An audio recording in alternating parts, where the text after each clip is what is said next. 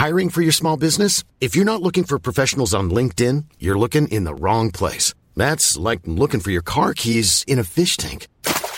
LinkedIn helps you hire professionals you can't find anywhere else, even those who aren't actively searching for a new job but might be open to the perfect role. In a given month, over 70% of LinkedIn users don't even visit other leading job sites. So start looking in the right place. With LinkedIn, you can hire professionals like a professional. Post your free job on linkedin.com slash people today.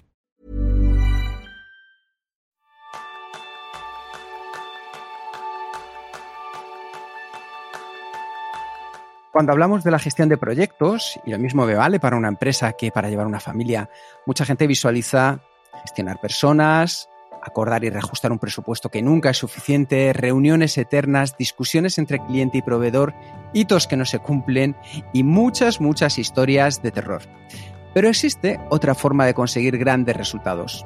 Y en el programa de esta semana aprenderás cómo jugar en equipo para terminar todos tus proyectos de la mano de José Carlos Palencia Bowie.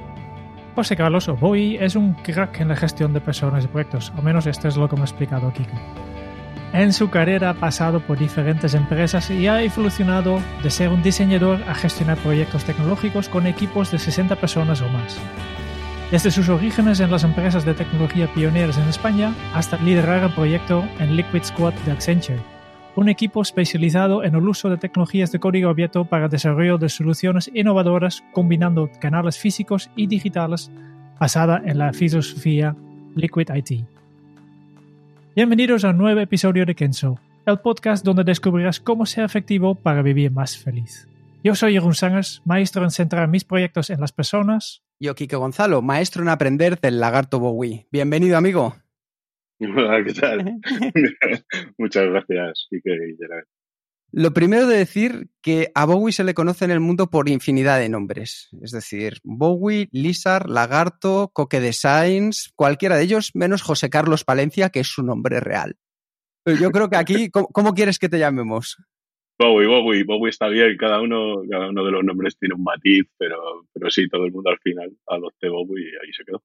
Bueno, yo tengo que contar una anécdota de cómo conocí a Bowie. Estaba un día desayunando con Humberto Matas, que entrevistamos en el episodio, me parece que es cuarto, quinto del podcast, y me dijo, tienes que conocer a una persona que le llaman lagarto tal, que es muy bueno tecnológicamente. sí, sí, sí, sí, claro, claro. Meses después me senté a, a, desayunar también, porque me gusta esto de desayunar, con otra persona que se llama Ángel Barbero. Y me dice, me he metido en una empresa que se llama Tecnológica y hay un tío que se llama eh, Lagarto y digo, digo, ahí Digo, ay, pues Humberto Matas me habló de alguien que era lagartija o algo así. Digo, no será el mismo. Y ahí pasó a ser Lizard, Lagarto, Bowie y una relación que ha durado ya muchos años y una persona que tengo tantas ganas de, entrevistar porque he aprendido tanto de él que adelante vamos con ello, ¿no, Bowie? Adelante, todo tuyo. Muchas gracias por el resumen. Pues quiero comenzar por el final porque sé que ahora mismo has tomado una decisión valiente y es la de tomar un año sabático sin haberte jubilado. O sea, ¿qué te ha llevado a ello? ¿Y qué estás aprendiendo durante lo mismo, aunque te ha tocado también la época de confinamiento, Bowie? Pues sí, la verdad es que sí. Eh, eh, yo creo que al final eh, es muy bueno, ¿no? La, idea la, pensé bastante, lo tenía siempre en la cabeza, pero, pero descansar es, es a veces necesario, ¿vale? Yo creo que al final hay gente, en mi caso, que que trabajamos no solo en el horario laboral, ¿vale? Sino que estamos quizá con la cabeza todo el rato en la gente de personas, proyectos, etcétera, etcétera. Y llega un momento en el que a ti mismo ves que, que bueno, estás con pocas fuerzas, necesitas ese punch todos los días un poquito más. Y yo soy una persona que me encanta trabajar, me encanta levantarme para, para ir a la oficina y tal y no me encontraba con fuerzas suficientes y yo creo que es una decisión que es descansar y veremos si es un año, si son ocho meses o es más, no tengo todavía muy claro, pero efectivamente sí, aquí encerradito, ya llevaba un mes cuando, cuando además hay que sumarle el tema de, de la pandemia, con lo cual ha sido eh, un descanso y además como muy forzado, o sea, no, no, ha quedado, no ha quedado otra cosa que hacer. Oye, y en ese mes de febrero, antes de que llegara la pandemia, ¿qué descubriste, qué aprendiste de ese primer mes de descanso? Bueno, pues como siempre me pasa, eh, lo primero que hice fue ponerme malo. Es decir, me, ha, pasado habitualmente cuando los periodos de descanso han sido muy, muy grandes. Yo creo que solamente en una ocasión me he ido tres semanas de vacaciones y, y porque corría ese riesgo, ¿no? Que es cuando paras, eh, te pones enfermo. Y además recuerdo ponerme enfermo en Carana, recuerdo ponerme enfermo cuando dejé Vector y esta vez sabía que iba a pasar de una forma u otra. Lo mejor es que pasó súper rápido. Con, lo cual me puse malo una semana, ya pasé y ya dije, mira, ya no creo que me vaya a poner malo en todo el resto del descanso. Justo decías, Carana, Vector, has pasado y has tratado, yo creo que es uno de tus grandes pluses, eh, en las empresas pioneras en tecnología y también con una cantidad de personas que te han aportado mucho y con las que me sorprende porque siempre que lo veo mantienes una relación excelente. ¿Cómo has conseguido gestionar todo eso durante todos estos años, Bowie? Porque podemos decir tu edad. Eh, sí, sí, claro. Si quieres la digo yo. Adelante, adelante. 46, 46 años. 46. ¿Y de ellos ya cuántos llevas trabajando de manera continuada sin parar, como decías tú? 20. ¿Y cómo puede ser que mantengas toda esa relación que yo cada vez que veo a una persona que te conoce, aunque sea de hace 20 años, te saca una sonrisa nada más verte?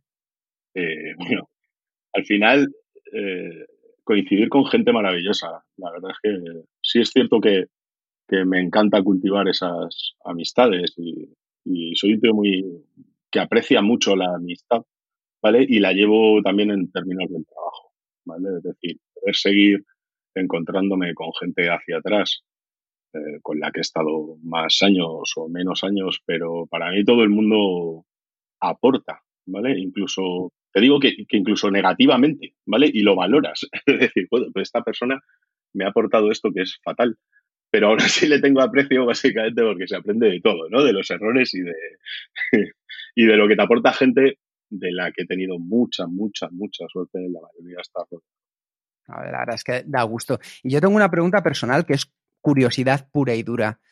¿Eres tan bueno liderando proyectos personales como cuando te he visto liderar proyectos profesionales? La respuesta es no, evidentemente.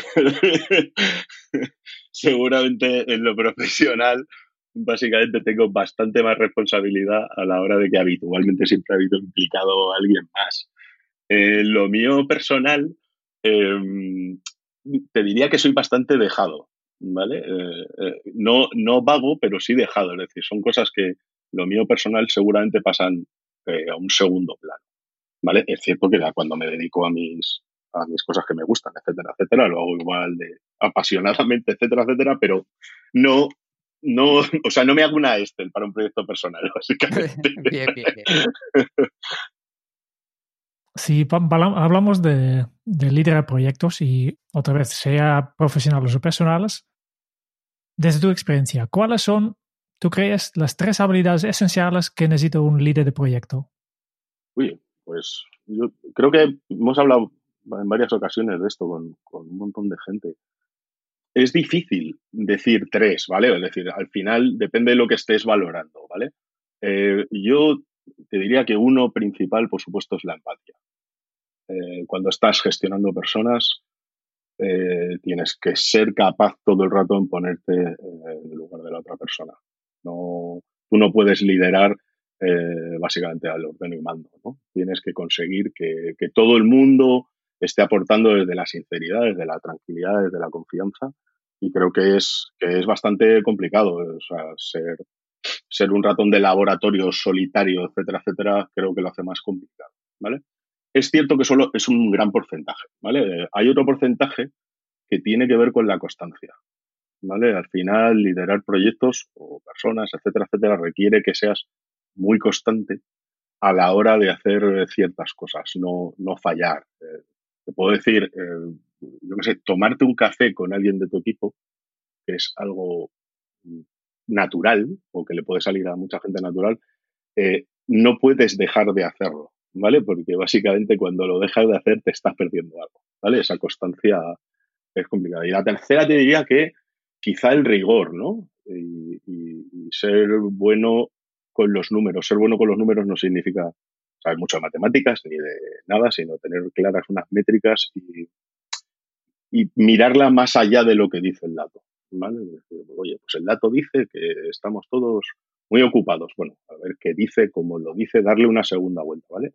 Yo creo que hay que, perder bastante tiempo analizando los datos, junto a lo que te he dicho anterior, un poco la constancia y sobre todo, al final, en mi caso, estamos hablando de proyectos que hacen personas, quienes hacen esos proyectos son las personas y esas personas tienen que estar bien, a gusto, cómodo y te tienes que enterar de todo lo que hacen, cómo lo hacen y cómo están. Y ahora sabemos estas tres habilidades esenciales según tú, ¿no? Después me gustaría saber, pues en tu caso, ¿cuáles son tus mejores habilidades que tienes tú? bueno, eh, yo creo que de empatía no voy mal, ¿vale? no. Y luego, yo te diría que, al final es que me interesa, ¿no? Y es, una cosa donde me gusta mucho invertir el tiempo eh, y, te puede salir más o menos de, forma natural, ¿vale? Que eso también, oye, pues cada uno tiene una facilidad o no. Hay gente que odia la relación pública, por decirlo así. A mí no, no me importa en absoluto y sobre todo llevado desde una normalidad eh, absoluta. Odio los formalismos muy extremos, etcétera, etcétera. A mí hay una cosa que me llama mucho la atención, Bowie, es que al final cuando pensamos en proyectos, normalmente estamos teniendo en cuenta al cliente que es en el otro lado. Y cuando tú hablabas de la empatía, ¿qué importancia tiene que sepamos ponernos en los pies de todos los actores que hay? Porque en un proyecto está para el cliente, pero está tu equipo, pero también puede estar los proveedores. Y lo mismo sucede si hablamos de un proyecto en una familia, es decir, que no solo hay un involucrado, que hay muchos. ¿Cómo gestionas tú esa manera para que te salga de, como decías tú, de manera natural esa empatía? ¿Qué, cosas o pequeños gestos, como decías, lo de tomarte un café, son esas cosas que nos pueden acercarnos a ser un poco más empáticos?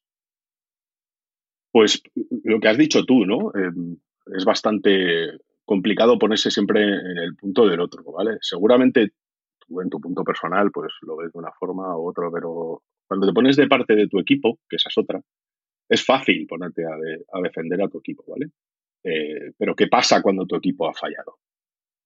Hemos fallado, no hemos hecho esto bien, o no hemos llegado a tiempo con una entrega, etcétera, etcétera, ¿no? Yo creo que ahí hace falta también tener un poco de autocrítica, el saber hablar, ser muy claro hablando, etcétera, etcétera. Y luego, eh, fíjate, una de las cosas más complicadas es ponerte eh, de parte, o sea, siendo como el cliente, ¿no? Eso es muy complicado, ¿vale? Porque hay clientes cada uno tiene su sufrimiento, muchos de ellos no son ni siquiera claros a la hora de, transmitírtelo, ¿no? Parece que te están transmitiendo, o sea, algún cliente que te dice, oye, la fecha es súper importante, etcétera, etcétera. Imagínate los que se están gastando un presupuesto que a lo mejor no tiene por qué ser de mucho volumen, pero es toda la pasta que tiene ahorrada para hacer un proyecto de vida, ¿sabes? O, grandes clientes que tienen millones y que de repente se los están puliendo y, claro, tienen una presión, ¿vale? Entonces, ponerte un rato en cada punto hace que luego tú también seas capaz de, equilibrar la balanza, ¿vale? Ni, un cliente cuando está presionando todo el rato, pues le tienes que permitir presionar todo el rato, ni tampoco vas a estar defendiendo al equipo al 100% cuando a lo mejor no lo está haciendo bien, ¿vale? Entonces hay que tener esa conversación y sobre todo la transparencia sí, yo creo que si eres transparente y todas las partes son de tu mismo palo, pues no suele haber problemas. No suele haber problemas. Los problemas hay es cuando alguien está ocultando algo y un día sale, ¿sabes? Y otra de las cosas que contabas que a mí es personalmente de las que más me cuesta a la hora de gestionar los proyectos es lo que comentabas acerca de la constancia, del no fallar, de estar ahí siempre presente. ¿Cómo podemos estar presentes 100% en lo que es un proyecto? Porque un proyecto puede durar una semana, me pongo, pero en aquellos proyectos, por ejemplo, en mi caso, que duran más de tres meses, me vuelvo un poco loco en mantener ese push del que hablabas tú. ¿Cómo lo haces para mantener esa constancia desde el día uno hasta el día de cierre? Bueno, pues eh, ahí hay procesos, ¿vale? Yo creo que los hay mentales, los hay, los hay de ponerte a ti mismo tus tareas, es decir, esas tareas repetitivas que, tanto se hablaban, ¿no? En GTD y todas estas cosas, eh, pues al final sí que eh, coges una serie de dinámicas que, es bueno. Yo, en principio, pues casi siempre empezaba con recordatorios, ¿vale? De, acuérdate de hacer esto, acuérdate de mirar este informe cada semana, acuérdate de si has hablado con esta persona, me hacía protocolos de, esta persona te ha contado un problema, haz ping constantemente, ¿no? Al final te buscas una lista de tareas que se vayan repitiendo y, y esa constancia hace de verdad que por lo menos no se te queden cosas en el tintero. Y si se te queda alguna cosa priorizada o no priorizada, pues buscarle ese hueco, ¿no? Yo siempre me, recuerdo que tenía un hueco que me encantaba, que era cuando a mí hay una cosa que me flipa, a mí me gusta estar en la oficina, estoy en la oficina habitualmente, suelo estar como unas 10 horas, una cosa así, no tengo problemas a la hora de, de estar horas, pero ese rato que te dejan solo al final, o sea, eso es la gloria bendita, ¿vale? Porque por el día no lo puedes controlar. Las calls, gente que te interrumpe, gente que la que no te interrumpe porque además es parte, o yo creo que es parte del trabajo y labor de, de las personas que gestionamos personas, ¿vale?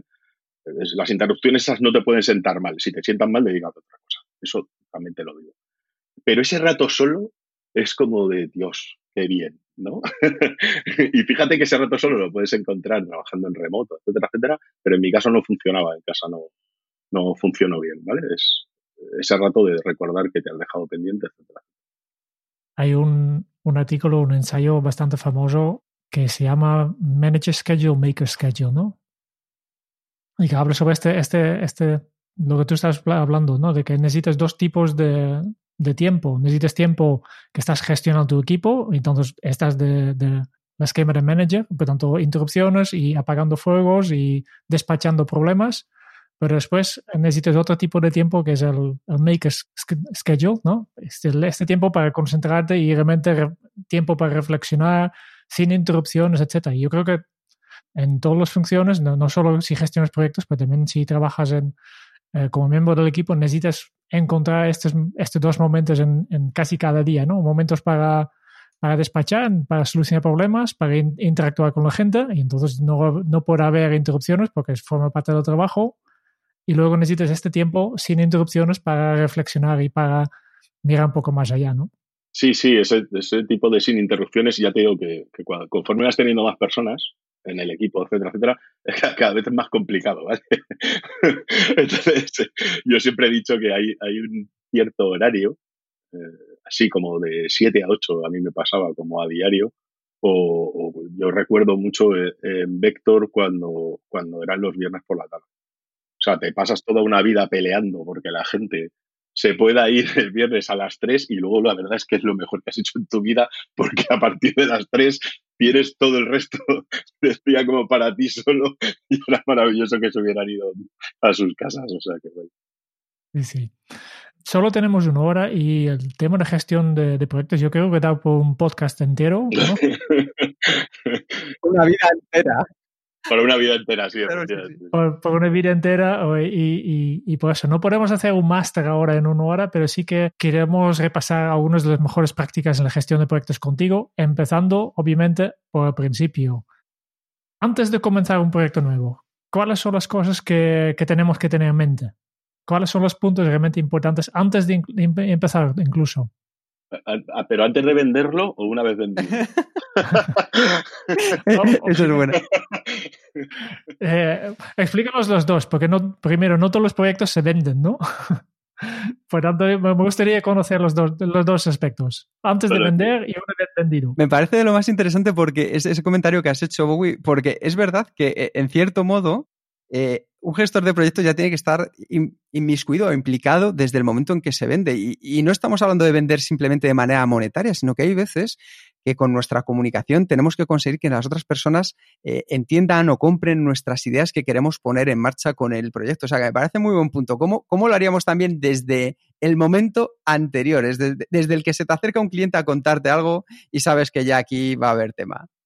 Aquí sí hay tema siempre, porque, porque efectivamente es, es bastante importante. ¿vale? Lo, siempre lo hemos dicho, al final parece que, que, el jefe de proyecto, ¿vale? O las personas que se dedican a dirigir proyectos, les llega ya el proyecto vendido y le dicen, bueno, pues ahora tienes que hacer esto, ¿sabes? Y la mitad, si no te diría, un gran porcentaje mayor de la mitad suele ser un Cristo bastante interesante, ¿vale? Sobre todo con el tema de acuerdos. Yo te diría que previamente eh, eh, por supuesto, es fundamental ayudar en esa, eh, participar en esa parte de preventa.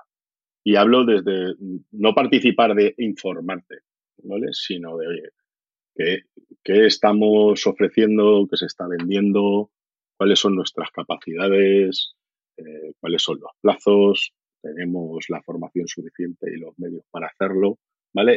participar en esa parte de la preventa, siempre me he encontrado con mucha, mucha, la verdad es que la, mayoría de la gente te tiene en cuenta, ¿no? Eh, luego mm, hay gente que no, pero básicamente porque hay un proceso ahí de, discusiones habitualmente de precios y de plazos, etcétera, etcétera, en la que cada uno hace lo que puede, ¿vale? Pero es cierto que ser riguroso a la hora de, oye, de no prometer fechas que no se puedan cumplir o proyectos un poco complejos, que muchos lo son, o muy complejos, oye, pues también saber cuáles son limitaciones, ¿vale? Sí, tenerlas desde el primer punto un poco claro. Igual que el precio. Pues yo creo que hacer por el por menos de este precio no es eh, ganar dinero, un margen considerable y pues tampoco a lo mejor merece la pena. En algunos casos sí, básicamente porque a lo mejor te apetece el proyecto, ¿vale? Pero es la única cosa que no. Entonces te diría que desde el principio participar y participar activamente, no estar escuchando. ¿vale? Y una vez que eso ya está entendido, por decirlo así, un, un aspecto que es bastante, bastante fundamental, a la gente se le, se le suele pasar un poco por alto, es de verdad establecer ese punto cero tanto con el equipo como con el cliente. ¿Vale? Ese momento en el que muchas veces los proyectos, quien los compra no es el la persona que va a ejecutar el proyecto o el cliente final del proyecto, ¿sabes? Saber y, acordar con, ese, con esa persona que va a ser tu cliente en este caso eh, y la persona que te va a acompañar en el proyecto y tu equipo decir, oye, tenemos todos claros lo que hay que hacer, eh, vamos a hacer cinco cosas, siete cosas o nueve cosas. Tenemos un mes, tenemos dos, eh, tenemos tres semanas. Mm, ¿Qué pasa si llegamos dos semanas tarde? Oye, la fecha no es importante, si es importante ese acuerdo inicial, ¿vale? Ese T igual a cero, eh, es muy, muy, muy, muy, muy importante, básicamente para que los compromisos de todos los que participan en el proyecto estén ahí reflejados, que luego no venga nadie diciendo, oye, esto sorpresa, con esto no contábamos, ¿vale? Es, difícil, ¿eh? No, parece fácil, pero no lo es. Sí, a mí me gustaría hacer, hacer un inciso aquí, porque para mí Bowie, una de las habilidades que tiene es que habla cantidad de idiomas, o sea, cantidad de idiomas de gente que le viene a contar algo que quiere y él es capaz de traducirlo a la realidad. Y justo yo creo que es esto con lo que estás hablando, de llegar a esos acuerdos, esos eh, puntos en los que tanto el cliente, que a lo mejor viene con unas ideas vagas y que hay que transformarlas en la realidad, tú consigues hacerlo. Entonces, para mí la pregunta que tengo es, Bowie, ¿qué importancia tiene llegar a ese acuerdo claro y específico con el cliente sobre la meta a alcanzar? Bueno, básicamente que luego no, eh, que la discusión, que siempre las hay, los, hay cambios y hay, ¿sabes? Todo evoluciona, nadie, nadie tiene un objetivo o un proyecto cerrado 100%, los hay, ¿vale? Pero son los menos. Que por lo menos cuando llegue esa discusión, eh, tú, en mi caso, ¿vale? Esta es mi opinión, que la discusión con la otra persona sea sobre unos mismos puntos y, y estén claros, ¿vale? No, no, ah, es que yo creía, ostras, mal, algo no hemos hecho bien. Yo creía que es que esto iba a incluir no sé qué. No, no. Si, hablamos el primer día y íbamos a hacer estas tres cosas, esta cuarta no estaba.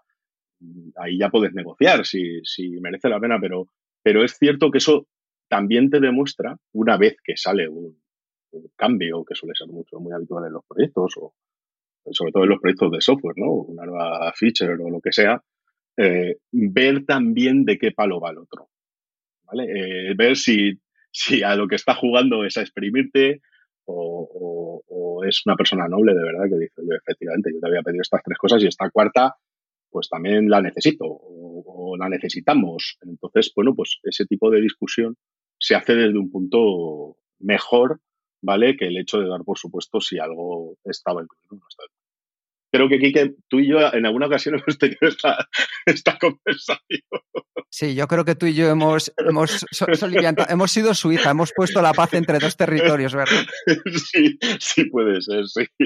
Sí, yo creo, yo creo que este, esta parte es súper importante, mm, más que nada también porque muchas veces al iniciar el proyecto mm, pensamos que sabemos lo que queremos, pero no, claro, no, no sabemos realmente cómo será definitivamente. Tenemos una idea vago, una idea global de más o menos quiero esto, pero seguramente tu trabajo en, esta fase para, definir punto cero es, clavar por escrito, ¿no? Este es lo que vamos a hacer y será así, así, así pero al mismo tiempo incorporando la incertidumbre de, vale, pues tampoco sabemos exactamente cómo, cómo será, porque el producto todavía no está, ¿no? ¿Cómo, cómo gestionas esta dualidad? por un lado, fija mucho, por otro lado, también deja espacio para, para lo que surge. Sí, bueno, va un poco, tiene que ver la experiencia, ¿sabes? Al final, eh, tú no llegas a tener una lista completa nunca cerrada, te tienes que dejar un poco de margen para, para esos posibles, oye, tampoco por hacer esta cosa que yo creo que vamos a necesitar, pues a lo mejor necesito, yo qué sé, un par de días más, ¿no? Entonces, esos márgenes son buenos, ¿vale? Para, para proyectos de este estilo. Y luego está también eh, la, la, posibilidad de estar trabajando en Agile, ¿sabes? Entonces, esa, esa no es tan fácil, ¿vale? Porque no todo el mundo hace un, tiene posibilidad para un buen Agile. Entonces, al final, el centrar un poco lo que va queriendo uno el presupuesto que tiene el otro, etcétera, etcétera. Yo creo que si fuera todo un poco más laxo, ¿vale? De, gente dándose cuenta de, qué se está haciendo y qué no, pues informar mucho, informar bien. Las cosas irían habitualmente mejor en los proyectos. Spoiler, no.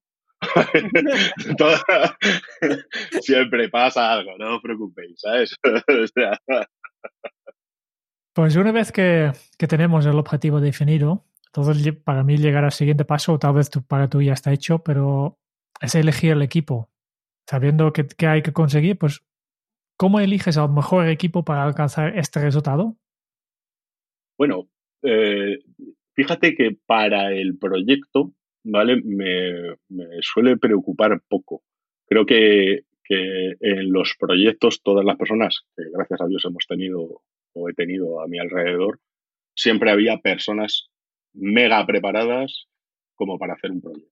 ¿Vale? Ese no. El proyecto en sí mm, me da igual, al final he hecho proyectos de tecnología, open source sobre todo, y, otros de software bancario, etcétera, etcétera. Entonces alrededor ya había gente, ¿vale? Que, sabía de lo que hablaba, sabía lo que hacía y eran, y eran buenos. Eh, lo complicado seguramente sea a quién fichas en tu empresa, ¿vale? Para que esté ahí, para cuando haya que hacer esos proyectos. Yo creo que es ahí donde, donde de verdad está la, la amiga, ¿vale? En el proceso ese de contratación. De eso yo creo que que sabe más que ninguno.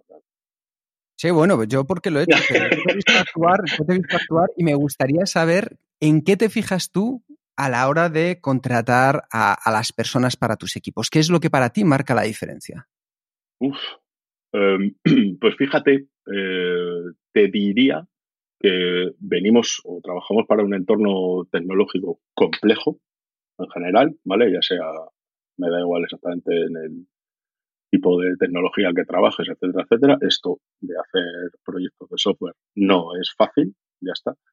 Pero a la hora de fichar, siempre, siempre he estado muy por qué, qué te dice esa persona, ¿vale? Es decir, me, me preocupa más la persona en sí que qué es, cómo es y cómo impacta en el equipo. ¿Vale? Es decir, mm, no voy a fichar al mejor, por decirlo así, desarrollador de JavaScript, ¿vale? Si, si en una entrevista de trabajo veo que es individualista o que este está mirando siempre el ombligo, etcétera, etcétera. Me preocupa mucho eh, eh, el hacer equipo, ¿vale? Y hacer equipo no tiene que ver solo con la tecnología y con el desarrollo que van a hacer, cada uno en su, en su parte, sino que están aportando además alrededor, ¿vale? Ya sea un side project, una afición o cómo se comporta en un grupo de gente, ¿vale? Me preocupa más eso.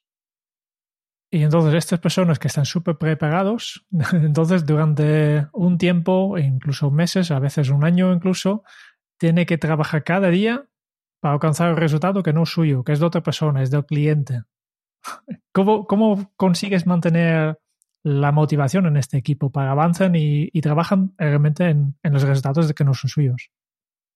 Bueno, hay una cosa que sí es suya y es el sueldo que reciben. siempre, siempre me hace gracia esto porque al final la gente trabaja por pasta, Entonces, eh, pues ya está, ahí tienes un salario. Como siempre, los salarios son bajos, siempre un salario bajo, siempre se puede pagar más, pero eh, la gente trabaja por un salario, ¿vale? Otra cosa es lo que dices tú, ¿no? Proyectos pues, más o menos largos, ¿vale? Yo creo que a partir del año 14 mm, meses eso ya empieza a ser un proyecto un poco largo, ¿vale? Para que la gente sea de verdad constante, como decíamos antes, ¿no? Y esté implicada y tal. Básicamente porque este entorno eh, cambia mucho. Y tiene que ver también con, con tipo de trabajo y el perfil, ¿vale? Hay gente que le encanta estar haciendo todos los días lo mismo chapo, ya está, no hay más, no te metas tampoco en su estilo de vida ni nada, que ya está. Y la motivación, eh, aparte, de, aparte de que es el sueldo, eh, es cierto que trabajas en proyectos para otros, pero la gente agradece mucho los retos y, poder decir, joder, este proyecto lo he hecho yo, ¿vale? Entonces, eh, yo creo que eso en nuestro, en nuestro mundillo pues se estila mucho, ¿vale? Porque como además el proyecto siempre tiene algo donde te acabas empantanando, pues oye, es un reto. Y yo creo que la gente se anima mucho. Pero, pero son personas, ¿eh? Es decir, otra de las cosas que decíamos, los proyectos son proyectos, pero las personas también fluctúan mucho en ese año, ¿vale? Puedes ver a una persona ultra hipermotivada en los tres primeros meses del proyecto y luego que sea todo un desastre, como también te digo que hay proyectos en los que entra gente que dice, joder, vaya mierda de proyecto me ha caído, ¿vale? y de repente a los tres meses, que está, estoy un poco preocupado porque esta persona pues, se desmotiva, etcétera, etcétera, te diga, no, no, no, maravilloso porque al final pues estoy aprendiendo esto y aprendiendo esto otro. Lo que te decía, ser constante también un poco en, la vigilancia de cómo, está, cómo están las personas. Una de las actitudes que tú tienes, Bowie, que a mí me gusta mucho respecto a esto, es que las medallas para el equipo, las hostias para ti. Yo he visto muchos momentos en los que tú has tomado esta actitud. ¿Cómo ha impactado en el equipo este tipo de situaciones? Mm, bueno, habitualmente bien, claro. Es decir... Eh, ¿Para tu cara? no, pero, pero vuelvo a repetir, es tu rol, ¿vale? Es decir, eh, a mí me, yo creo que la gente, y mucho de lo que decías antes, ¿no? Volver a encontrarte con excompañeros, eh, gente que ha estado en tus equipos, gente que ha, que ha trabajado contigo, etcétera, etcétera, eh, valoran mucho a lo mejor esa parte, ¿no? De decir, sí, sí, aquí estaba cayendo mierda y tal, pero el que estaba recibiendo era este, ¿vale? Es parte de, de la labor y eso hace que luego la gente no, de verdad, agradezca mucho y sea muy competente en el trabajo porque además te lo piden. Es decir, oye, este tío del medio me está dando la brasa. Y, por supuesto que el triunfo es del equipo. Yo no he puesto ni una línea de código desde el, 2004 en, ningún sitio y, quienes hacen eso es el equipo y el equipo es el que tiene que, que triunfar y si hay bofetadas, pues para eso estás tú. Y hacer de paraguas de un equipo es de las cosas más cansadas y, que te queman más, pero luego también es muy agradecido si ves que tu gente está feliz, contenta y trabajando y trabajando Es lo que, lo que tú has dicho antes, ¿no? Si, si el equipo está motivado y, y, bien cuidado, pues entonces es cuando, cuando lleguen los buenos resultados también, ¿no? Sí, I'm Sandra, and I'm just the professional your small business was looking for. But you didn't hire me because you didn't use LinkedIn jobs. LinkedIn has professionals you can't find anywhere else, including those who aren't actively looking for a new job but might be open to the perfect role, like me. In a given month, over 70% of LinkedIn users don't visit other leading job sites. So if you're not looking on LinkedIn, you'll miss out on great candidates like Sandra. Start hiring professionals like a professional. Post your free job on linkedin.com/people today. Hey, Dave. Yeah, Randy. Since we founded Bombus, we've always said our socks, underwear, and T-shirts are super soft. Any new ideas? Maybe sublimely soft. Or disgustingly cozy. Wait, what? I got it. Bombus. Absurdly comfortable essentials for yourself and for those facing homelessness. Because one purchased equals one donated. Wow, did we just write an ad? Yes. Bombas. Big comfort for everyone. Go to bombas.com slash ACAST and use code ACAST for 20% off your first purchase. Antes, a la fase inicio, ya hemos hablado un poco de, cómo fijar un poco lo que vamos a hacer y lo que no vamos a hacer. Y hemos dejado margen para, para los, las cosas van surgiendo sobre la marcha, ¿no? Y aunque hemos tomado este todo tipo de precauciones, yo creo que el día a día proyecto sí o sí pueden surgir miles de imprevistos, ¿no? ¿Qué haces tú para navegar estos cambios y al mismo momento mantener el rumbo del proyecto sin pasar ni de fechas límites ni del presupuesto? no pasarse de la fecha límite es una utopía, que está bien. Eh, bueno, pues lidiar con eso. O sea, básicamente es, es que todos los días pasa algo. O sea, da exactamente igual, ¿no? O sea, si tienes el típico proyecto que va encauzado, que, que va en fecha, que todo va bien, etcétera, etcétera, yo soy muy de no te fíes porque seguro que no. Es decir, algo está pasando que, no estamos viendo, pero no te, puedes, no te puedes deprimir por eso porque si no, pues no harías ninguno de los proyectos, ¿vale? Básicamente es decir, pasa, va a pasar, ¿vale? Y, tiene que ver con un montón de cosas que además no son controlables. La gestión de los riesgos, eh, hay muchos que se pueden tipificar, hacer y las puedes controlar, pero hay, pero hay muchos que no. Y sobre todo, vuelvo a repetir, cuando esos proyectos los están haciendo personas tú no puedes saber si dentro de dos meses una persona de tu equipo va a romper con su pareja. Entonces, eh, si eso sucede, tú ahí tienes una movida, seguro, básicamente. O sea, es dato. Esa persona no es la misma al día siguiente de que su pareja le ha dejado. Pues se le ha muerto un familiar, etcétera, etcétera. Si yo estuviera pensando eso todo el rato, imagínate, ¿no? ¿Cuántos se pueden morir? Entonces, llega un momento en que esas incertidumbres, pues básicamente cuando saltan, pues a gestionarla, a, intentar hacerlo lo más rápido posible para que el proyecto sufra menos y, ya está, y a comunicar y, a dar información. Entonces tendrás que dar la, mala noticia al cliente de, escucha, tu proyecto no va, no va a llegar a tiempo. Sí, lo de, lo de que no va a llegar a tiempo, me parece, como te he dicho, es una cosa que suele darse. O sea, lo interesante no es que lo tengas que decir, lo interesante es que lo vayas viendo bastante tiempo antes. Eso significa que estás haciendo muy bien tu trabajo. Ir haciéndolo por capítulos en vez de un mega boom. Si, si ya sabemos que casi seguro no vamos a conseguir la fecha, porque de hecho es una cosa que inventamos antes de empezar el proyecto, no es una fantasía, ¿no? ¿No, tendría más sentido nunca poner fechas límites al proyecto? Hoy, eso sería maravilloso. Sería, vamos, ideal. pero, la vida no es así. o sea, en nuestro caso, a lo que nos dedicamos nosotros, he estado en pocos proyectos sin fecha. Pocos en los que me digan, esto saldrá cuando esté, ¿vale? Y cuando tenga que estar, eh, eso he estado en pocos. Básicamente por eso, porque, porque al final alguien necesita un poco, es mentira, pero por lo menos una certeza en un ámbito de temporal X. No lo pero me estás hablando de un mes o me estás hablando de un año. Pues ojalá y fuera tan fácil decir esto es un mes o esto es un año. Mm, hay gente que le importa mucho dos meses de diferencia porque el proyecto efectivamente lo, lo requiera, ¿sabes? Salir en una fecha concreta. Los proyectos con una fecha, o sea, tipo, oye, eh, yo qué sé, el día que, imagínate, ¿no? El día que empiezan las Olimpiadas y un cliente necesita sacar un anuncio determinado en televisión. Pues, eso es un proyecto que tiene una fecha y tiene que ser ese día. O sea, ahí no hay más, ¿vale? Pues entonces hay que, hay que gestionar muy bien los riesgos, los timings desde el principio para que eso se cumpla. Todos conocemos el, bueno, bonito, barato no existe, hay que elegir dos, ¿no? Y uno no puede ser. Yo creo que en gestión de proyecto también seguramente existe algo similar, ¿no? Tienes la, fecha final, la calidad del, proyecto y seguramente un, ah, y el presupuesto, obviamente, ¿no? Y también puedes elegir solo dos, ¿no? ¿Cuáles eligen vuestros clientes en general? el, bueno, el bueno, bonito y barato, ¿eh? No, no te creas. No, pues, al final un cliente casi siempre, casi siempre tiene un presupuesto.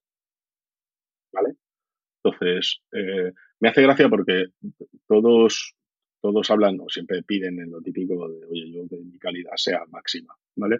Pero he tenido varias discusiones midiendo qué es la calidad, ¿vale? Con lo cual, eh, yo creo que se puede gestionar muy bien el plazo, a no ser, como te diga, que sea un proyecto con, con algo muy, muy, muy, muy concreto en cuanto a una fecha, ¿vale? Eh, pero habitualmente eh, la calidad mm, acaba transformando mejor la sonrisa del resultado final de un cliente. ¿Vale? La calidad es algo que al final cuando alguien dice, esto es muy bueno, muy sólido, aguanta lo que habíamos pedido, etcétera, etcétera, la gente se queda como mucho más, mucho más tranquila, ¿no? Con un plazo al final, semana más, semana menos, ya estamos hablando de que ya hay variaciones del precio, o sea, perdón, del, del plazo y no hay, no hay lío. Y la pasta es la pasta, es que al final la pasta. Pues hay, hay la que hay y hay gente que si está muy, muy, muy, muy a gusto en el proyecto acaba sacándote y dándote más presupuesto. ¿Vale? Y eso es, es buena señal, significa que todo lo demás está yendo bien. Y con esto, bueno, vamos, vamos avanzando el proyecto, ¿no? El proyecto termina un poco más tarde, pero con super calidad y dentro del presupuesto. Llegamos al final, terminado todo el proyecto. ¿Y entonces qué hacemos para terminar un proyecto? ¿Y cuándo y cómo se termina en realidad un proyecto? ¿Cuándo está acabado? bueno, pues un proyecto acaba cuando has cobrado.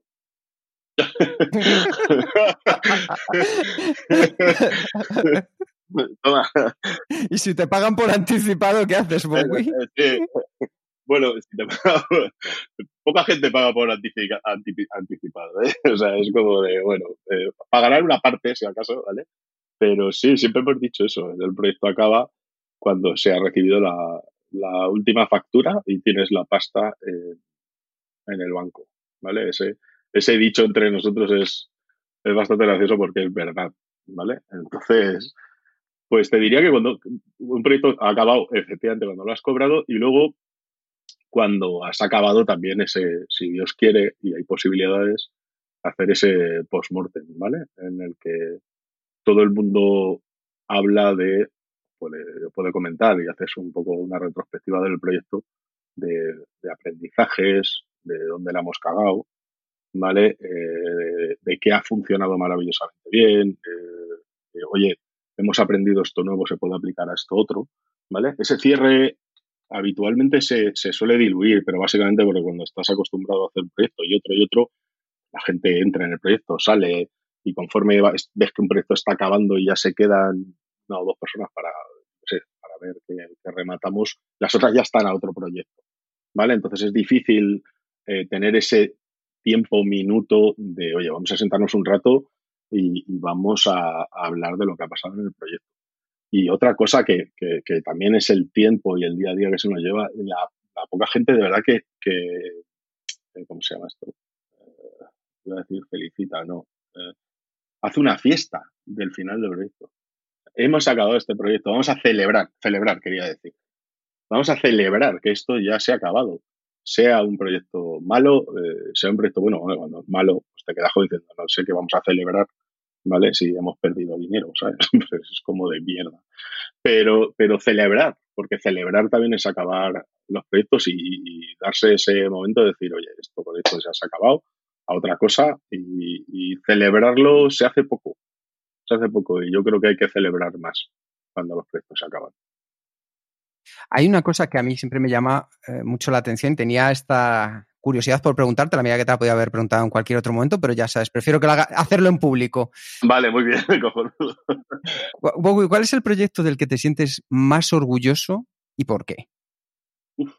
como proyecto. En general, por lo que haya sucedido alrededor, por lo que hayáis conseguido, lo que tú consideres.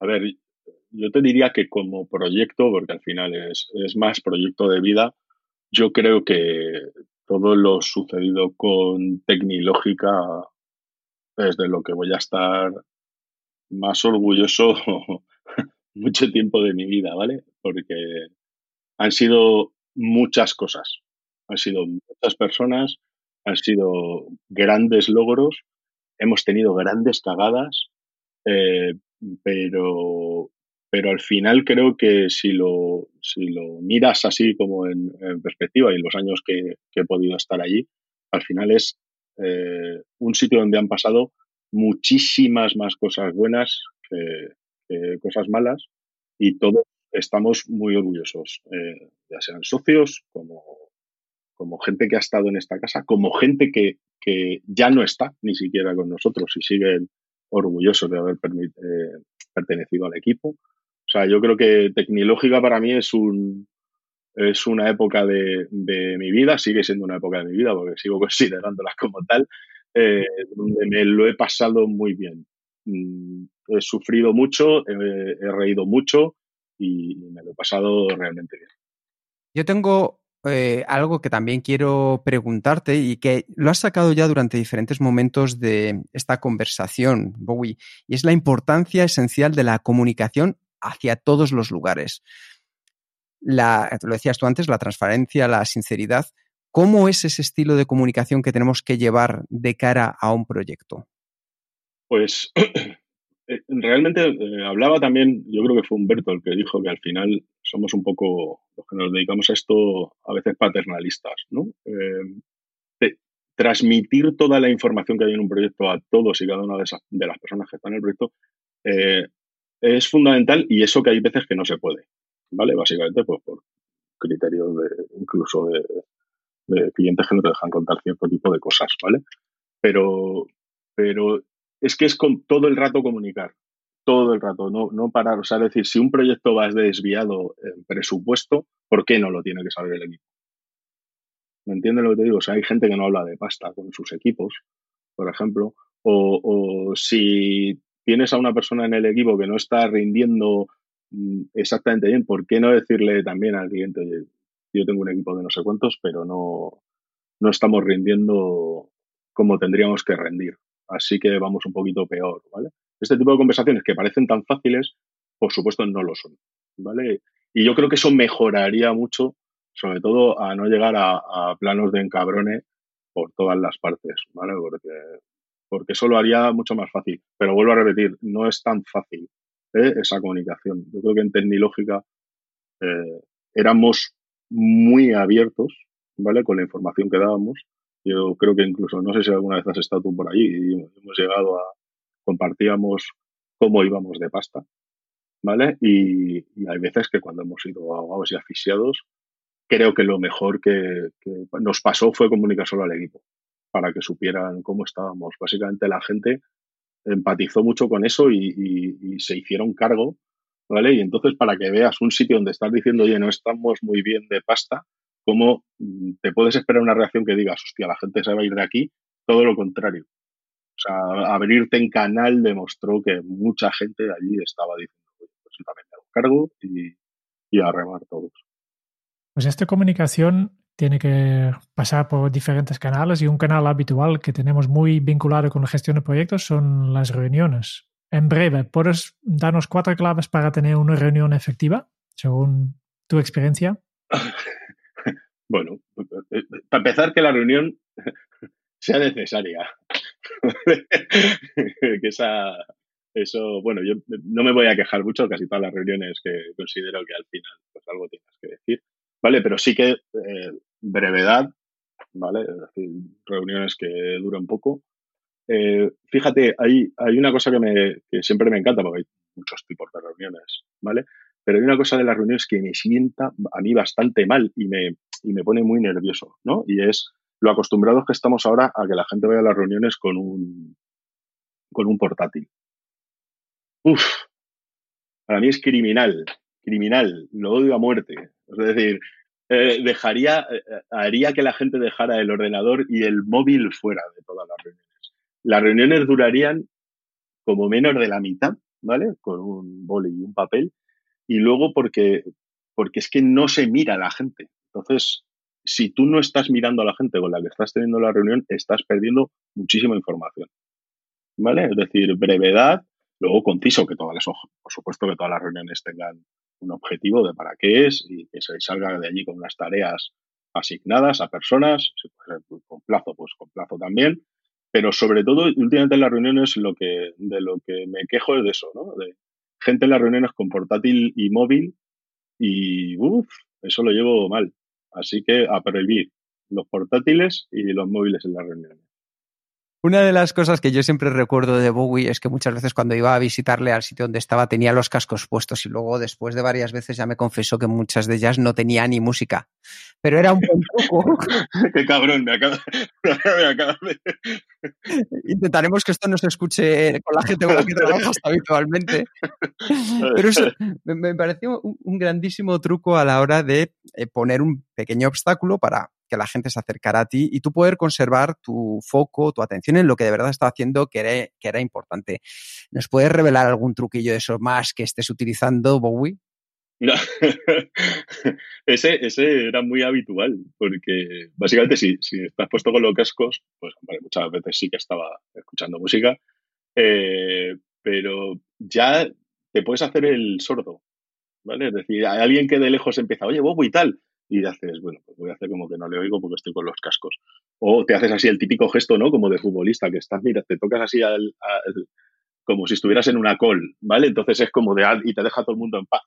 Bueno, pues efectivamente es mentira, muchas de esas veces estoy con los cascos apagados, pero básicamente es mi forma de, de decir, bueno, voy a intentar aislarme. Otras veces sí, efectivamente estoy, sobre todo mucho, me hace mucha gracia porque últimamente tanto Rita como yo, que nos sentamos uno al lado del otro, eh, siempre estamos como en una call, ¿no? Entonces, cuando alguien se acerca y haces el gesto así de señalándote con el dedo en el casco, es como de tira, vete a otro sitio. Pasa por aquí. Estoy fuera. ocupado, sí.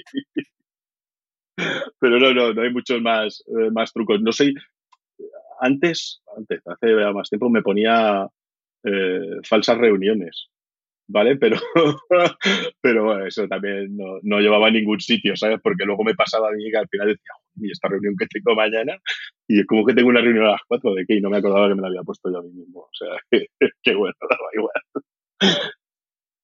Pues con este truco ya vamos poco a poco terminando. Antes de, de toda la ceremonia que siempre, tenemos siempre al final de, de este podcast, tengo otra pregunta para ti, que es una que nos ha dejado nuestro último invitado, Pilar de la Torre, en el episodio 98 de este podcast.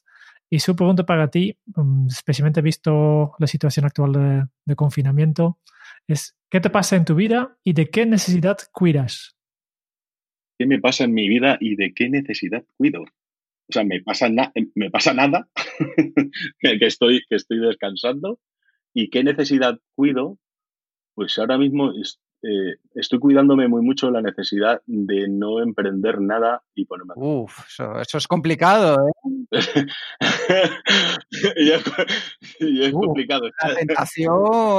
La tentación. Bueno, he, he hecho cosas que están muy bien. Eh, quitarme todas las notificaciones de cosas del trabajo, etcétera, etcétera. No leo el mail eh, y tal, pero, pero siempre estás ahí como dándole vueltas a algo, ¿vale? Entonces es como de mierda. No, pues voy a seguir haciendo otra cosa. Me pongo a cocinar Y después una última pregunta antes de pasar al cuestionario, y es la pregunta que, que acostumbramos de hacer aquí. Si tú tienes alguna pregunta final, siguiente paso, sugerencia o mensaje para los oyentes de este podcast. Ah, pues. Y no sabemos quién es, claro. No. bueno, son, son mucha gente. Son mucha gente. No, pues eh, hay una, hay una pregunta que, que solemos hacer en las entrevistas eh, de Tecnológica y siempre me ha hecho gracia por la, por la reacción de la gente, ¿no? Y es preguntarle en qué eres el mejor del mundo o la mejor del mundo. Y no te contesten en nada. no, sí, eh, habitualmente lo que consigues es que alguien eh, acabe contando alguna pasión suya, ¿vale? Entonces, eso mola mucho porque al final te dice gente que es apasionada por algo y, y esa, hacerse esa pregunta es como, nadie va a ser seguramente el mejor del mundo, pero no, créetelo, es, yo soy el mejor del mundo haciendo esto. Un Pues, Super Bowl de- pues, eso ¿Y, es. cuál es tu respuesta a esta pregunta? Siempre contesto igual, soy el mejor jugador de Diablo 3 que conoces. Estoy seguro. pues pasamos al cuestionario, Kenzo. 10 preguntas que hacemos a todos nuestros invitados.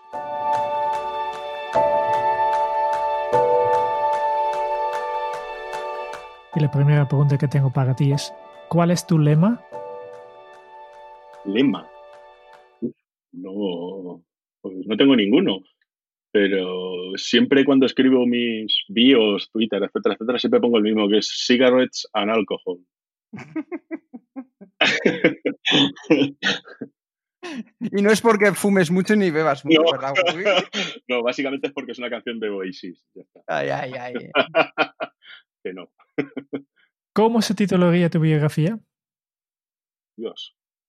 Eh, mi, mi biografía, es que yo no creo que. bueno, mi biografía no, no dice. No, no hace falta que sea escrita ni diga nada, ¿vale? Porque básicamente, vuelvo a repetir, soy una persona más que está en este mundillo y, y aporto el granito de arena. Te diría lo mismo, sigue restando alcohol. ¿Cuál es el libro que más has regalado? El libro que más he regalado. Pues eh, hay dos. Eh, yo creo que, pero el que más sería Quédate este día y esta noche conmigo, de Belén Gopegui. Vale, Belén estuvo, tiene una anécdota ese libro y es que Belén necesitaba un poco así como de inspiración y, y César Astudillo la trajo a Tecnológica para inspirarse en el personaje, ¿vale? Que es un informático y nos hizo mucha ilusión que Belén estuviera en Tecni eh, mirando que eran informáticos, etcétera, etcétera, con nosotros y, y que aparezca algún guiño de Tecnológica en el, en el libro me hizo muchísima, muchísima ilusión. Así que sí. ¿A quién te gustaría o te hubiera gustado conocer? te gustaría o te hubiera gustado conocer? Estuve hablando, fíjate, el otro día alguien, no era la misma pregunta, ¿vale? Pero sí tenía que ver mucho con, con quién comerías o con quién te gustaría irte a comer, etcétera, etcétera, ¿no? Que tiene que ver un poco también con conocer. Y, pero esto me dio, me dio un poco vueltas la cabeza y, a ver, yo conocí a mi padre, ¿vale? Mi padre murió cuando yo tenía 18 años, o sea que le conocí durante 18 años, de esto hace ya más de 30, por supuesto. eh, pero sí que, que me dio por pensar, me fliparía estar ahora con, o sea, quedar a comer y hacer una sobremesa con mi padre, ¿vale? Básicamente una persona que no me ve desde los 18 años y tengo ahora 46. Me gustaría saber cómo iría esa conversación. O sea, sería, sería tremendo. O sea, sería como un, una cosa maravillosa. ¿Qué canción pones a todo volumen para subir el ánimo? ¡Buah! Dios, cientos, cientos de canciones. Madre mía, ahí sí que. Eh, bueno, aquí tengo una tara, ¿vale? Que es eh, básicamente desde hace muchos, muchos, muchos años. Que es. Yo me hago una lista de una sola canción, ¿vale? Lo llamo One Obsession. Y básicamente es que creo que una canción, si no la has escuchado 100 o 200 veces y te sigue gustando solamente esa canción repetitivamente, no es una buena canción. ¿Vale? Es decir, tiene que aguantar que tú estés, como en mi caso, esto Agustín Casado me quería matar siempre, eh, aguantar 200 veces la misma canción una tras de otra, si luego sigues amando esa canción, esa canción es muy buena, ¿vale? Con lo cual imagínate, o sea, puedo escuchar canciones de, cualquier tipo, pero bueno, si tengo claro cuál es mi predilección, cualquier canción cantada por Jero Romero. Tengo que decir una cosa, porque para preparar esta entrevista, obviamente lo que, una de las primeras cosas que hago es poner el nombre de la persona en, en Google, a ver qué. Y en tu caso, una de las primeras cosas que, que salía era una transcripción de un experimento que habéis hecho en Accenture, de una cosa que se llama Wadusbot. Sí. Y aquí en la transcripción simplemente lo que han hecho como experimento para preguntar cómo va esto de inteligencia artificial, la pregunta que han hecho en este robot es, ¿me puedes decir con quién no debo hablar de música en esta oficina? Y la respuesta fue, claramente, el que menos sabe música es José Carlos Palencia. Sí, claro, hombre. Esas son las cosas que molan mucho de nuestra compañía. Y es que nos encanta trolearnos los unos a los otros. Sí, sí. Por tanto, esto de Jero Romero, no sé si es una buena, buena recomendación o no. Es... Sí, ya te dirá, ya te dirá aquí que, que sí. Sí, lo es, lo es. ¿Cuál ha sido la pregunta más interesante que te han hecho?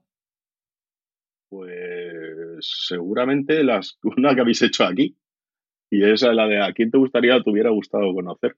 Me, me flipa, ¿sabes? Es decir, eh, eh, ya te digo que es que el otro día también me salió en la misma y me quedé, me hizo pensar mucho. Entonces, cuando, cuando hacéis la misma pregunta, es como, joder, qué reflexión, ¿no? Ha sido una pregunta que me ha hecho reflexionar y mirar hacia atrás, ¿vale? De una forma genial. Me parece una, una pregunta maravillosa.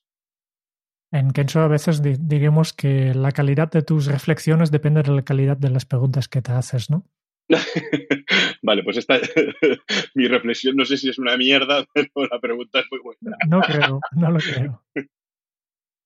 ¿Qué se te viene a la cabeza cuando piensas en la felicidad? Eh, la felicidad es que es muy, muy, muy amplio, pero te puedo decir que hay una cosa que me hace muy feliz y es pensar en una comida con su sobremesa.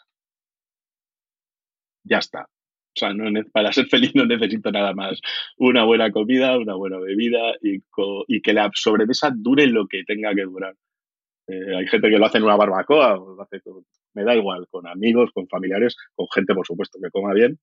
Eh, pero ese rato, ese rato de comer y de estar en una sobremesa que sabes que no hace falta que se acabe, para mí es de las cosas más placenteras que en el mundo. Bueno, yo estaba en, una- en alguna sobremesa con Bowie que se ha acabado luego a las tantas de la madrugada y con Eso anécdotas, sobremesa. Eso es- anécdotas muy curiosas, ¿verdad, Bowie? sí, sí, sí, sí. Sobremesa es todo lo que sucede después de una buena comida con buena gente y, una buena conversación. Sí, sí. ¿Qué película volverías a ver cada año? Película. Ujú. Uf, coño. Pues veo, veo muchas hacia atrás. No, sabría decirte eh, alguna en concreto. Seguramente de las últimas que he visto, que he vuelto a ver o, o rever, eh, tiene que ver con alguna serie, ¿vale? Y me flipa mucho ver varias veces las películas de Tarantino. Es como, me vuelve muy loco porque cada vez que las veo me he perdido algún detalle. O sea, es como, uff, esto no me había fijado, etcétera, etcétera. Tarantino en esa parte me, me vuelve muy loco. Y, y- y me pasa que también con Señor de los Anillos, a Star Wars, que, que desde que mis sobrinas son fans, pues si hay que verse la película nueve veces, pues yo me la veo nueve veces, que no tengo ningún problema. Es otra de las cosas que disfruto maravillosamente. Si tuvieras que dejar un mensaje en una cápsula para tu yo del futuro, ¿qué le dirías? Hostia, eso significa que me tengo que decir algo. pues te diría, eh, no sufras, no merece la pena. A otra cosa. He, su- he sufrido con, con proyectos, con personas, etcétera, etcétera, y me he dado cuenta que luego no merece la pena. Hay que sufrir menos y disfrutar más. Y la última pregunta ya. ¿Qué le preguntarías al próximo invitado de este podcast? Ah, lo hemos dicho antes, ¿no? ¿En qué eres el mejor del mundo? O la mejor del mundo, perdón. Puedo, puedo decirte otra pregunta también. Si entras a la ducha de espaldas o de cara. Y Así le hace. así, así le haces dos. Vamos a pasar dos. Vale, genial. Esta ha sido mi, mi última pregunta y ahora solo nos queda una cosa que es compartir contigo y con todos los oyentes de este podcast las notas que hemos estado tomando porque antes de, de empezar a grabar hoy nos has comentado de no sé qué, qué hago yo aquí porque me habéis in- invitado, pero en un poquito más de una hora nos has explicado un montón de cosas súper interesantes. Bowie es un lagarto de decisiones valientes que le ha dedicado una vida entera a la gestión de proyectos y en especial a las de sus personas. Y ha comenzado por el final, por explicarnos la importancia de descansar, de tomarse un break, un factor necesario cuando la cabeza está pensando todo el rato en personas, proyectos y así recargar fuerzas para mantener su punch. Encontrarse con gente hacia atrás, como hemos hecho hoy con Bowie, es coincidir con gente maravillosa y a él nos ha enseñado cómo cultivar y apreciar esa amistad. Porque todo el mundo aporta, incluso negativamente, se aprende de todo. Nos ha enseñado las habilidades esenciales para gestionar proyectos, la empatía, ponerte en el lugar de la otra persona para que todo el mundo desde la sinceridad pueda aportar, desde la confianza. Y para ello, preguntarnos qué hacen, cómo lo hacen, cómo están. Y Bowie no va mal de ello, porque invierte su tiempo y le sale de manera natural. Lo importante al final es buscar la transparencia para ser capaz de equilibrar la balanza. Otra de las habilidades es la constancia para no fallar. El no poder dejar de hacerlo porque siempre te puedes perder algo. ¿Y qué pasa cuando fallamos? Pues nada, simplemente somos autocríticos, aprendemos y volvemos a poner nuestro foco en el final del proyecto. Y la tercera es el rigor. Es ser bueno con los números para poder mirar y llegar más allá de las métricas, de lo que dice el puro dato. Y hay algo como buen ingrediente culinario que mejora toda esta receta. Y es que para mejorar mucho, comunica todo el rato, de lo bueno y de lo malo, porque al ser abiertos lo hace todo más fácil. Abrirte en canal hace que todos rememos en la misma dirección. También nos ha enseñado otros pequeños trucos, como la importancia de que las reuniones siempre tienen que ser necesarias, breves y a ser posibles solo con un boli y un papel. Así la gente se podrá mirar y no se perderá nada de la información que está sucediendo en esa sala. Después salimos con tareas asignadas que ya sabemos que tenemos que hacer, cuando las tenemos que cumplir y qué vamos a conseguir con ellas. Nos ha explicado un concepto maravilloso que es la gloria bendita y es aprovechar ese rato en el que te quedas solo, un momento en el que puedes encontrar las mejores ideas, trabajar en ellas y puede ser en diferentes lugares, en su caso a última hora cuando se quedaba solo en la oficina. En esos momentos donde te recuerdas qué te has dejado pendiente y te lanzas a por ello. También nos ha explicado algo esencial a la hora de trabajar en proyectos, el antes, el durante y el después. Antes de comenzar, fundamental, participar de manera activa y ser riguroso en saber qué estamos ofreciendo, qué se está vendiendo, tenemos los medios, llegamos a los plazos, nos comprometemos de verdad con lo que vamos a hacer. Establecer el punto cero, establecer ese acuerdo inicial tanto con el equipo como con el cliente, saber y acordar en concreto qué se va a hacer para que los compromisos queden reflejados. Y esto también nos ayudará de cara a algo que sucederá sí o sí, la discusión. Siempre llega, pero por lo menos así con el punto cero se centrará en unos puntos acordados. Hoy nos, nos ha explicado que las personas trabajan por un salario, desde luego, pero también que hay factores importantes que marcan la diferencia. La motivación la podemos encontrar al buscar los retos en decir, esto lo he hecho yo, soy partícipe de ello. Y nos ha enseñado algo esencial, que es que el triunfo es del equipo y las bofetadas para el equipo no se las va a quedar el equipo, las va a recibir él. Porque al final así uno tiene a la gente feliz y contenta, aunque la cara la tenga roja de bofetadas. Y no te fíes, porque seguros perdón, no te fíes porque seguro que un imprevisto siempre va a pasar. Muchos de los factores de cualquier proyecto no son controlables. Convivir con la incertidumbre y solucionarla lo antes posible, esa sí que es la cabla. Y al terminar un proyecto, siéntate y habla sobre qué ha pasado, qué ha salido de manera extraordinaria, qué podemos mejorar y en especial celebra el final del proyecto. Bowie nos ha enseñado que las mejores personas para un equipo son las que encajan con una serie de preguntas. ¿Qué te dice esa persona? ¿Cómo impacta en el equipo? Y en especial, ¿en qué eres lo mejor del mundo? Y para mí, Bowie, amigo mío, tú estarás siempre en mi equipo porque eres el mejor al Diablo 3 y aprendo cada día de disfrutar, de estar contigo y con tu sonrisa. Una actitud que marca la diferencia. Muchísimas gracias, Bowie, por tu tiempo y por estar aquí con todos nosotros. Joder, muchísimas gracias a vosotros. Vaya resumen. Me he puesto colorado y todo. y Quique y, y, nos debemos una comida. ¿Vale? Con sobremesa. Con sobremesa. Muchas gracias, Bowie. Muchas gracias a vosotros. Muchas gracias por escuchar el podcast de Kenso. Si te ha gustado, te agradeceríamos que te suscribas al podcast, lo compartas en tus redes sociales o dejes tu reseña de 5 estrellas para ayudarnos a llegar a más oyentes. Y si quieres conocer más sobre Kenso y cómo podemos acompañarte a ti, a tu equipo o a tu organización en el camino hacia la efectividad personal, puedes visitar nuestra web kenso.es. Te esperamos la semana que viene en el próximo episodio del podcast de Kenso, donde Kike y Jerún buscarán más pistas sobre cómo ser efectivo para vivir más feliz. Y hasta entonces, ahora es un buen momento para poner en práctica un nuevo hábito Kenso. La calidad transforma la sonrisa de tu cliente. Hasta dentro de muy pronto.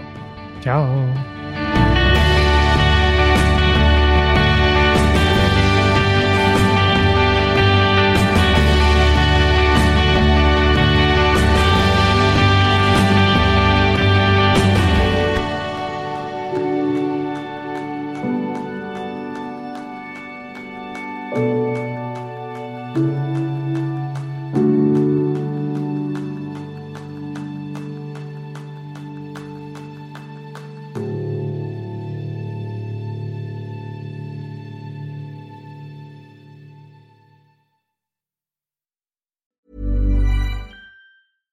Catch yourself eating the same flavorless dinner three days in a row? Dreaming of something better? Well, HelloFresh is your guilt-free dream come true, baby. It's me, Kiki Palmer. Let's wake up those taste buds with hot, juicy pecan-crusted chicken or garlic butter shrimp scampi. Mm. Hello Fresh. Stop dreaming of all the delicious possibilities and dig in at HelloFresh.com. Let's get this dinner party started.